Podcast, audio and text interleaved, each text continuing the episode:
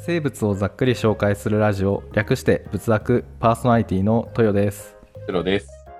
この番組は生物にまつわることをざっくり紹介する番組です本日もどうぞお付き合いください。はい、まあ、ということで今日は化石ということでねはい。いや台本ありがとうございましたあ、いえいえ。こんな感じでよければ。あもうめっちゃめっちゃ多す多くない でもなんか面白いね、これやるの。やるの面白いよねい やなんかどんどん深掘りしてっちゃうからさそうなんだよ。なんかどこで切る、切ろうかっていう。なんかどんどんどんどんなんか、なんだろう。なんか楽しくなってっちゃう。あ本当にあよかったそれは そう僕もやっぱりこれ見てあそうなんだとかって思ってうん、でこれ何なんだろうとかって言って深掘りしてったりするからうんなんかだから歴史の話とか入って くるね。あそうそうそうだから歴史の話とかやっちゃうんだけど、 そうなんだよね。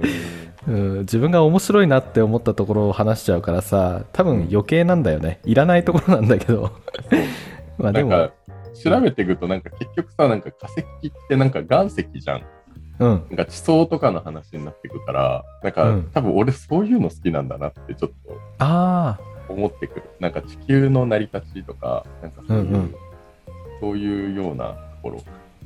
ええからそっち方向にどんどん走ってっちいや、これちょっと化石じゃないと 思って。あれちょっと待って、ね、みんなが知りたい化石の疑問50ってさこれ あ、これ、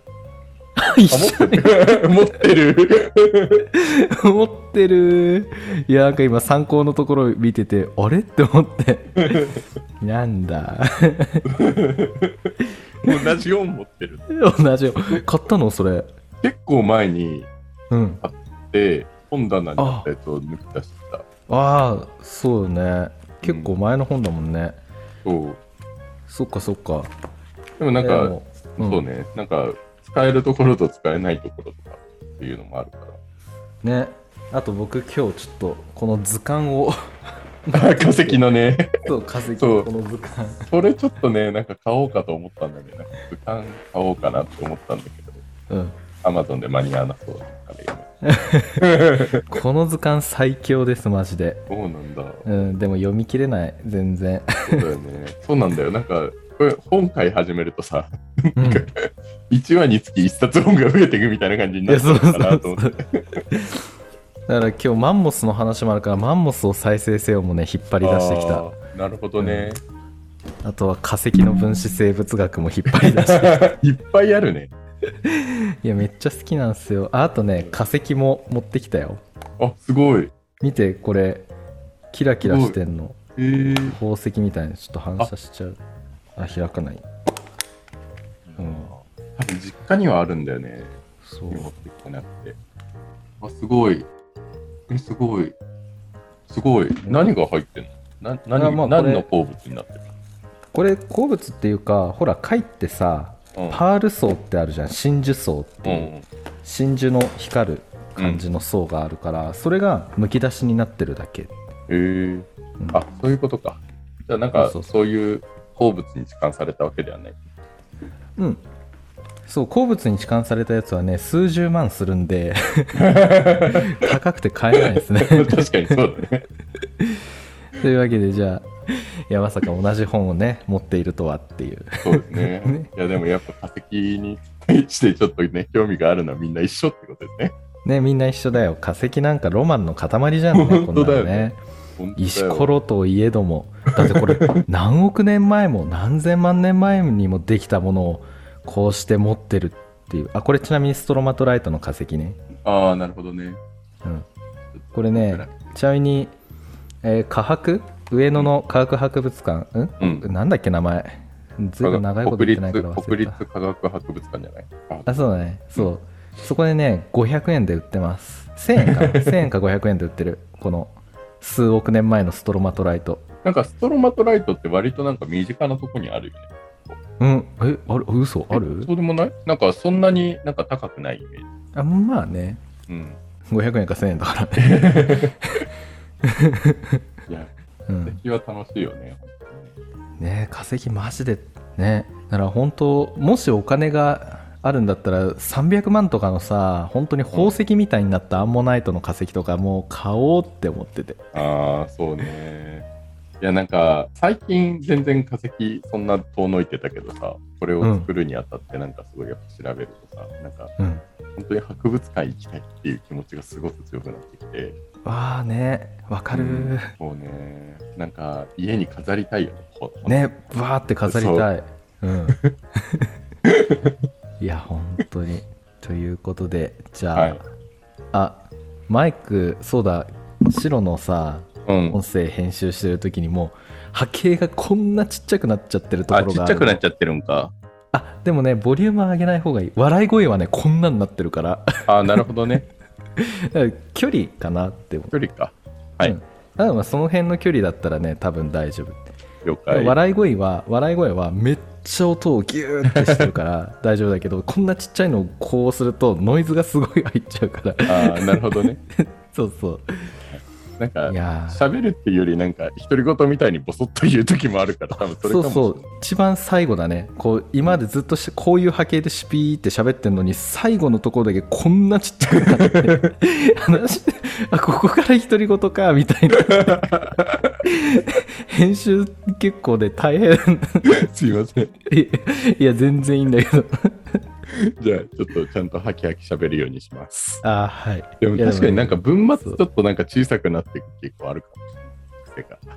あ今もそうあ今も今もそうでした すいませんたもうハケこんなんなってるから気をつけます笑い声こんななんだよもうこんなでっかいいつかあの編集中の画像もじゃあツイッターの方にねあの上げさせてもらいますあこんなそうでちっすねちゃくなってるとかこんなでっかくなってるっていうのもその波形の様子もねあのツイッターの方で紹介させていただくんでぜひよかったら見てくださいはいあちなみに雑談長くなっちゃうんだけどさうんツイッターフォロワー数は増えないけどいいねの数は増え続けてるっていうえそうなのそうだよえうんいいね増えてるのそう5とか6のいいねがついてるのへえあそうイなモんリだ好きの人がね押してくれてる7とかついてるのもあるよなるほどねこれ聞いてくれてるのかないやどうか なイモリ興味あってちょっとね仏作って意味わかんないじゃん得体が知れないからいいねだけ押しとこうみた いなってことだと思うんだけどなるほどね。そっかそっか。でも、ツイッターの連絡自体は、裸亀会の時からだよね。うんそうだだ,、かね、ら、まあ、正直、今日、あ今日配信今日の配信のやつから、それが入る、ツイッターの連絡が入る。そうです。うんだから今日からもしかしたら入るかもしれない。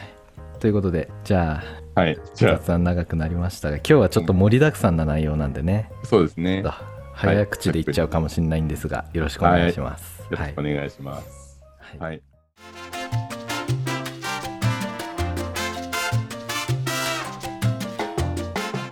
じゃあ、今日は何を紹介していただけるんですか、先生。もうカットしようかな、先生って言ってるところ。いや、だって台本にちゃんと書いてあるから、それ通りに台読まない本にとなんで入れちゃってるかねって いうそう今回の台本はね白が作ってくれたんでねなんか台本チェック見てたら 「先生」って入ってるから書かなくったって言うじゃんとかって 思ってねえもう、はいほんとこんなところまでまあじゃあはい行きますはい今日はですね化石についてざっくり紹介しますはい。はい。いいですね。はい、化石ってねまず何なのかねっていうところからうん。だと思うんですが、ね、石石に化ける石に化すって書いてね化石っていうからね、石になったものが化石ねそうだね。地面掘り起こしたら出てくるものっていう印象ですよね、化石。そうだねうん、うん。いやまあ昔ちっちゃい頃とかさ本当に化石めっちゃ好きで、まあ、今も好きなんだけど今はね大人になって働いてるんで、ね、あのそれなりに お金があるんでねもうバンバン買えるんですが ちっちゃい頃はね化石ちょっと高いよねっていそううですね。やっぱね数千円から数万円ぐらいだよねあのうん普通の一般の人が手に入るものって言ったらね、うん。ねやっまあぱそうねちっちゃい子って数千、正直今数千円なんかもうねへでもないじゃないです かそう、まあ、そうです。 そう、いや、俺はちょっときついから。うんうんそうだね うん正直切り詰めて生きてますがはいそうですね ちょっと趣味のためにお金使ってね、はいあの 大変な思いをしたことは何度もありますがね まあとにかく、ね、だからちっちゃい子とかねうんどうしても化石欲しいなっつって、ね今日の晩ご飯に出てくるしじみかねあさりの味噌汁のその貝殻をはい庭のね土に埋めてじゃあちょっと明日掘り起こそうかなっつってわあ見てっつってで泥まみれ の泥まみれの貝殻を持ってきてもそれをね誰も化石とは言ってくんないからね、うんそうですね。ただまあ、埋めて掘り起こしただけですからえね。そうもう汚いから捨ててきなさいって言われるだけなんでねうん、 ということでね、はいあのそうまあ要するに生物とかがね、えー生物とかあとは生物の残した痕跡とか跡とかあとは生物のなんか成分、化学成分とかがこう石とかねあの長い年月を経て変わっていったものこれを化石っていうんですがね、はい。うん、化石の定義なんですけれども、はい。ね、はいなんだろうざっくり1万年前ぐらいのうもん。のだよね、うん、化石ってね、まあ、あんまりはっきりした定義はないけどうん。なんか歴史がある前に埋まった生物とかそういったものが化石と言われているんで、うん。うん、だから、ね、今この時代で庭に埋めてね貝殻埋めても化石にはならないよって長い年月が必要なんだよっていうことなんですよ。うん。そうだね。じゃあ、でも、有史時代ってことは、うんね、えっ、と、人がなんか歴史として作ってるものだから、うん例えば今からさ、庭ににアサリとか埋めといてさ、うんこれ、例えばに人類の歴史がさ、この後1億年とか過ぎ去ったとしてもさ、その1億年の歴史がちゃんと残ってるとしたらさ、うん、化石って言われないんかね。 あどうなんだろうね。だからその言い方がなんか歴史があるところからはっていう話で、うんだったからちょっとそういうことなのかなっていう。ああまあでもどうかね化石の定義変わるんじゃない1億年も経った らだってきゃ化石ってさ英語でフォッシルって言うじゃんね、うん。なんかこのフォッシフォッシルってそのラテン語のフォッサかな、読み方、うん、これっフォッシリてス掘り出しフあォッシリスだと。フォッシリスかうん。あラテン語のフォッシフォッシリスかはい。うんこれ意味は掘り出したっていう意味があるからねうん。じゃ掘あり、出されれば化石なんじゃないもう そうするとさっき の導入のやば話いが嘘矛に。盾が矛盾が生じてしまった まあ、わからない。そうだねまあこの後変わるかもしれないということですね。はい。はいじゃあその化石のねでき方をちょっと紹介をしていくんですが、はい。うん、これまずねあの生き物死にましたっていうところから始まり、はいうん死んで基本的にはさほらいろんなものに分解されたりさその海とかだったら波風とかに、ね、波とかによってうんバラバラになっちゃうから、うん肉とかその軟質部っていうのは化学変化によって失われちゃったりするんだけどその硬い組織貝殻の貝とかあとは骨とかだよねそういったものは鉱物にね置換されるわけですよ。はい。この痴漢っていうのはこの地下水とかに含まれる鉱物が染み込んで硬くなっていくような感じですで骨っていうのは結構中身がスカスカなのでうん。その中にそのいろんなミネラルの成分が染み込んであの鉱物に置き換わっていくね痴漢っていうのは置き換わるって書くからね痴漢なんだけどねうん。なのでそう生物的な有機物がその鉱物の方に変わっていくでそうして、土砂とかでね埋もれてでなんか圧縮とかされて硬くなって岩石みたいになってっていうので化石になっていくっていううん。感じですよね。そうですね。骨って意外とスカスカなのね。なんか血液が通ってたり骨髄が通ってたりとかするから、あそうだね割とね、そうなんですよ例えばマンガンが含んだ地下水だと黒光りしてブラックビューティーって言われたりするの、そうするっぽいよ。へえそう、なんか染み込む地下水ってさ、場所によって違うじゃん。うんうんなんか例えばさ、例が出てこないや。なんか例えばマンガンをたくさん含んでるところとかさ、うん鉄をたくさん含んでるところとかさ、あいろいろあるじゃん場所によってなんかいろいろ含まれる鉱物というかいろいろ金属だったり例えばね温泉地とかだがそうなんかそういう硫黄みたいなものが入ってたりとかするわけじゃん。うんうんなんかそういうのが違えば、その染み込む地下水が違うから、化石の中身が変わるらしい。おおーまあそっか確かにねなんかヨーロッパの方は香水がすごいミネラルがすごいあるよとかっていうよね、うんなんそうだかね。日本とかだと長野とかだと軟水だよみたいなうん。ね確かに確かにだからなんか、マンガンだと本当に黒くて、なんかすごい綺麗になったりとか。上っていう黒光りした化石が出来上がるということですねそう。つまりじゃあいろんな鉱物の奇跡的ななんかこう偶然とかによって、うん、めちゃくちゃ宝石みたいなね化石とかができるわけじゃんねこれそうだよね。例えばなんかルルビーとかさ、サファイア、エメラルドとかの鉱物が染み込んだ地下水があれば、うんそれを、えっと、骨の中にこうした 置換していけば、もしかしたらね、あの、青いあのサファイアみたいなキラキラした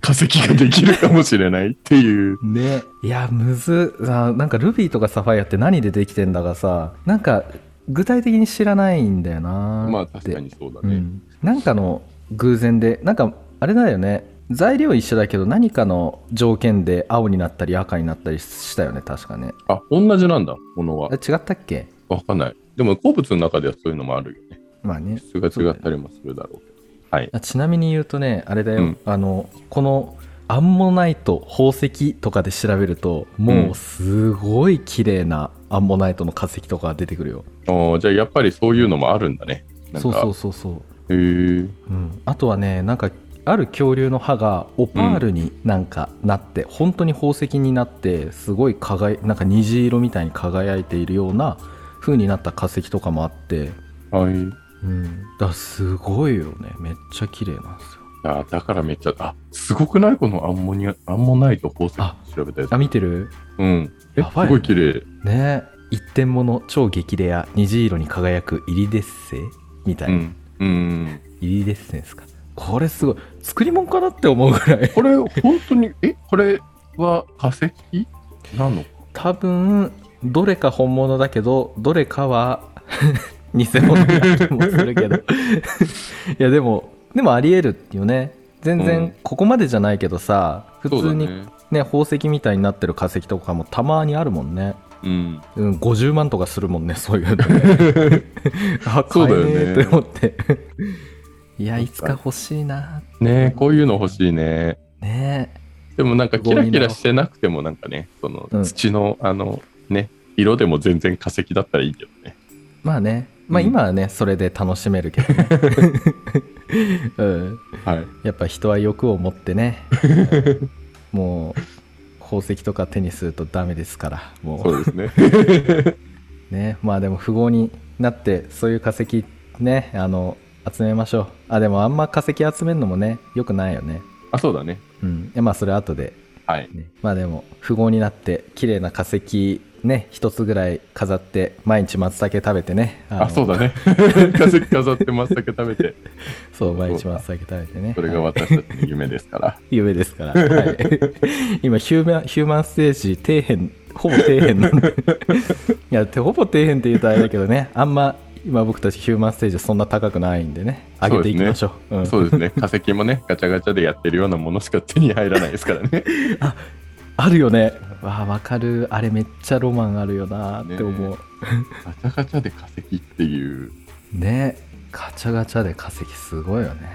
うんはいということでじゃあはい。なので基本的にはこの鉱物でね置換されるっていうのを、まあ、イメージされると思うんですけれどもはい。そのバージェス血岩っていうところがあってねそこから発見された生き物がすごいたくさんねユニークなのがたくさんいたからこれバージェス動物群っていうのねうん。でまあそこのバージェス血岩から見つかっている化石は結構軟質部もね残ってるものがあったりするらしいじゃんねうん。うんなんかこううねうねのところがまだ残ってるみたいなそうだね。残ってるっていうか形かな形がこううん残ってるっていうかね骨だけじゃないよみたいなうん。うん、とかねそういうのもあったりしたりあとは炭化した植物なんか炭真っ黒になっちゃったね植物の化石とかもあるじゃんね、うん。よこれ炭化したやつこう 見えないかこれああ、この、えっ、と、なんか刀みたいな形ね。あそうそうそうそうそうそう、んねなんかこれすごい圧縮なんかうん地層ができるとき土砂とかで埋まったり長い年月経ってこうグーって圧縮うんされたりして、でそこでたまに高熱とかにもさらされたり、ね、うんだから高温高圧状態になるとその有機物のところが炭になっちゃったりしてねうんでこう真っ黒になったりする炭化もあったり、ね、あとは琥珀に閉じ込められた昆虫の化石とかっていうのもあるよね、うんそうだうねん、あの琥珀めっちゃ綺麗本当にうんねそう琥珀は欲しいよねあ持ってまやっすぱ琥 多いな琥珀ねそう、ね琥珀の中になんか生物がいるとすごい神秘的だよね綺ね麗だしうんうんそうなんだよねあとはねそう硬くなったものだけじゃなくってこの凍結されたマンモスとかうんねあとは貝殻とかもこれ化石とかっていうんだよねうんこれマンモスの毛ですいっぱい持ってま すねそうだねちょっと後でツイッターに僕が持ってる化石をねあのアップロードしていくん でぜひよかったら見てくださいはい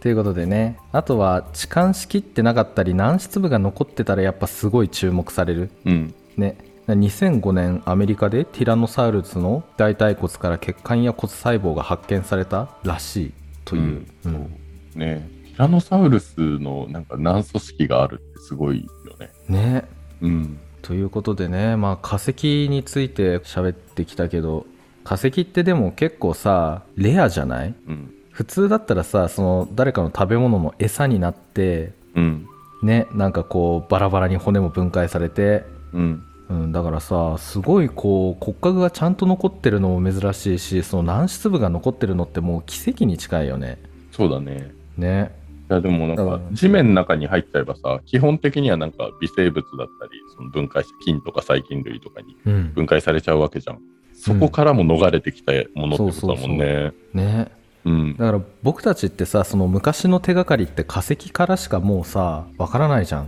ねうん昔こんな生き物いたんだとかって言うけどうんその出てきた化石って結構レアな死に方してるからさうんなんかスタンダードじゃないかもしれないそうなだよんねかねその 変な死に方っていうとちょっと ねあの言葉を選ばずに言うならその、うんまあロックな死に方をしてないっていう かねうんだからちょっとねすごいなんかこの本にもさあったじゃんティラノサウルスの化石が結構低確率だよみたいなうんということでねあのまあこんな感じで化石ができてきましたねっていう、はいで化石の種類なんだけれども一応み3種類あってうんそのよくいわゆる博物館で展示されているような骨格とか貝殻とかっていうのが耐化石って言って、あとは生物の痕跡なんか足跡だとかっていうのが生根化石うんと言って、でさっき言ったねその琥珀の中に閉じ込められた蚊がその中にたまたまそのなんかの生き物の血を吸ったりしたその血とか、あとは骨にたまたま残ってた DNA とかっていうのを化学化石とかっていうんだよね、おーなるほどねうんだからこの化石っていうのはこの3種類あるんですけれども、うんまあ正直ねこの辺は あそうなんだって思ってもらえたらいいん だけどただここ中学生の人たちはね中学生のリスナーの方々は注目だと思うんですけれどもそうですねテストに出ますテストに出ますここはいテストに出ますあ先生みたいなことやっちゃったう ねあの示準化石と思想化石って聞いたことあるかな、はいうんこれの定義わかるかな そうよくどっちがどっちだか分かんなくなっちゃうよ ねね僕もどっちがどっちか分かんなくなり ます、なんで漢字一文字しか違わなくさしたかねってしかもそうね思春と思想って言葉が分からない本当にね使わないよ最近ね使 わ日常で使う言葉にしてくれよ本当にだから年代化石とか環境化石とかにしてあよー確かっに確てかすごい思うあなんだ思春と思想ってってすごいあこれ文文科省の人に怒られちゃうなそうまあねあのルールには従って生きていきましょ うはいじゃあそのルールにのっとってね示準化石ちょっとね、えー説明しますとはいこの示準化石はこの地層の年代が分かる年代決定に使われる化石です、はいね、年代が示準ですからね、はいうん、これ何何かっていうとそうあのこの化石が出てきたからあこの時代のこの時代だっていうのが分かるってことだよね、うん。うん、なのでこの基準というか条件その示準化石となり得る化石ってどういうこものなのかっていうと生息していた期間が短くってこう広い範囲に分布して生息数が多いっていうことが条件ですよね。はい。ね、だから例えばその古生代、まあ、一応年代を大きく 3, 3つにね分けますよね古生代、中生代新生代古生代って言ったらなんかよくわかんない魚とか変な生き物がたくさんうじゃうじゃいる時代で、うん中生代って言ったらもう恐竜の時代ですよね、そうですね。うん、で新生代哺乳類の時代、まあ、今も新生代ですからね、うんうん。でこの古生代あじゃあこの化石が出てきたからあこれじゃあ古生代だっていう風になるこの化石の例としては三葉虫とか筆石が挙げられますよね、はいで。この三葉虫っていうのはそのなんえんないっか三葉虫ちょっと 見てみてください、うん、で筆石もねなんか筆がか筆でなんか文字を書いたようだからとか、筆に似てるからとかっていうようなその変な生き物の化石です、うん、これ今いんのかなこの筆石類っていいどうだろうね。ねちょっとあんま見たことないようなクラゲみたいなでもクラゲでもないしなっていううん。なんかニョロニョロしたところになんか筆みたいなのがぶら下がってるみたい ななんか変な生き物です ちょっと見てみてください、うん、で中生代だとアンモナイトが出てきたら中生代だねって評価できますうん。うんまあこれはすごい有名だよねっていうそうだねで。新生代だとビカリアっていうのが代表例だけどビカリアってどう説明しようかなって思ったんだけどでもなんか巻きがいい。うんこれね僕ぴったりの見つけたんすよはい。このビカリアの形あのヤドランの尻尾のああ確かに。ヤドランの尻尾ですあれ ビカリアなんか巻き貝になんかトゲトゲみたいなのがくっついてるあやつだそよね、うトゲトゲあってこうシュッてしてるシュッて三角のねあれヤドランの尻尾です、うん、ビカリアはいまあそういうのがね見つかったら新生代いやわかんないよ僕が思っただけだからうん、だけど正直ね今この地層の年代を知るにはこの放射性同位体というね、 あのものが使われてたりするんででも最近このあこの化石出てきたからこの時代だなんていう評価はねあんまされないみたいだよね、うん、。そうですね。もうなんか科学的に確かめちゃえばもっと細かいところまで分かっちゃうもんね。個性代のどこなのかみたいなねそうそうそうそう いやちなみにこの放射性同位体ってこれ半減期使うよそう、ね半減期使うやつ。うん、あもう何ねやろうこれもちょっといつかやろう はいじゃあ次思想化石ですはい。ね示準化石が年代を測定する化石であるのに対して、思想化石はその当時の環境を特定するのに使われる化石ですねはい。うん、そうこの化石が例えばこのその条件としては特定の環境に限って生息していたことが条件ですよね、うん。うん、で暖かく澄んだ浅い海のサンゴや河口付近や湖のシジミが代表例ですが、まあ、実際には全ての化石がね多かれ少なかれ思想化石の意味合いを持ちますよねそうだよね。だって、魚類が出てきたら、それは海っていうのは分かるもんね。そうだね そうそうそうだから植物のね形とか見てもああこの時代あったかかったねこの場所あったかかったんかなとか、あこの場所寒かったんかなっていうのも分かるからそうだね。ねというものですね、はい示準化石と思想化石区別できるようにしといてくださいねっていう、はい。で次精根化石っていうのもねこれ高校とかでも結構ね出されるかなって思うんだけれどもまあ足跡とかねこの張った跡とか巣穴とかね生物が活動していた後の化石ですよね。はい。うんだからこれすごい360万年前とかのアウストラロピテクスの足,、うん足跡の化石からは親子が並んで二足歩行してる様子が確かめられてたりねするんですごいこう耐化石とかじゃなくても、うんね、生体の化石じゃなくてもめちゃくちゃこう重要ですよね。そうだね。まあ、実際、二足歩行っていつからかとかっていうのも、こういうのから分かったりもするもんね。ねうん。うん、だから進化の起源を探る上でもね化石ってめちゃくちゃ重要なんですよね。うん。うん、そうね。あと、よくやるのが、なんか、恐竜がどれぐらいの速さで走るのかとかっていうのもさ、あなんかその足歩幅とかで跡、ねそう歩幅のなんか感覚とかで計算したりするよね。あねうんなんかティラノサウルスって実は人の歩く速度ぐらいしか走れなかったんじゃないとかって言うけど最近だと自転車ぐらいの速さで走れたんじゃないとかってね そうちょだっとそのね。辺今どうなってるかわからないけどねジュラシック・パークのあの車が追いかけてくるっていうのはね、実際ねそこまでのペースがあったのかどうかっていうね。怪しいところだよね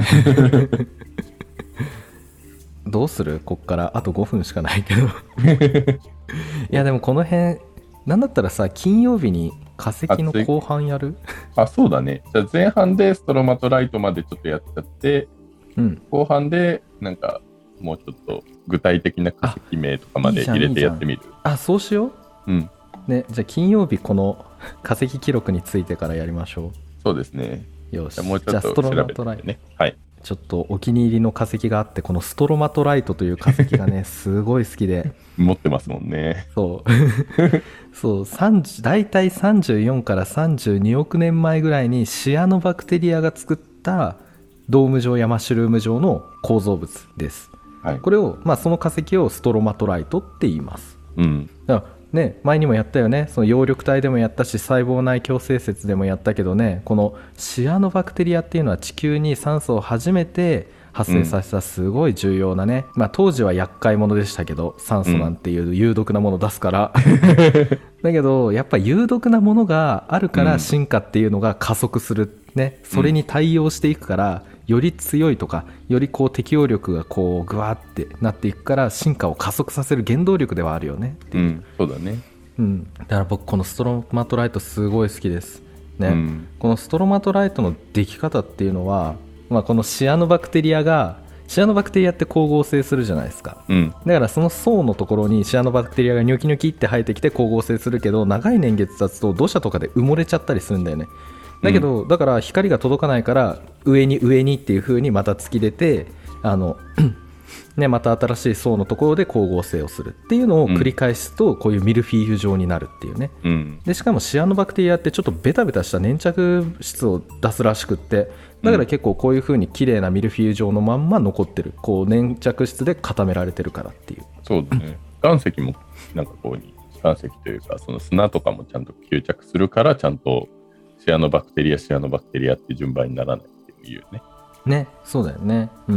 ん。そうそう、ね、だからこういったバクテリアっていうかねそういう原核生物のね化石とかっていうのは結構珍しいからすごいレアなもんだなと思いますはい。まあでも正直ストロマトライトってさもう世の中にめちゃくちゃありますだからすごい安価に手に入るん で、あのロマンを感じた感じたい方はぜひね買ってください、うん、上野の国立科学博物館行っても ね売ってるんで,、うんそうですね今売ってるかな分かんないな売ってるかないいやでもシアノバクテリリアの大切さはこの仏作1話からちゃんと聞いてくれてればね、ア、うん、きっとシアノバクテリアに対してはね、そうそうだ感ねじてもらえてるかな。かなどうかな、はい2話でね2話で話してるんでね、そうですね。はい、ということでじゃあちょっと化石の話は、まあ、やっぱりロマンあふれるところで話しきれないので次回化石の後編をお送りします はい。にはいに二段構成ってことですね。そうです二段構成今日は前編化石の前編です化石全編。はいということでどういう終わり方にする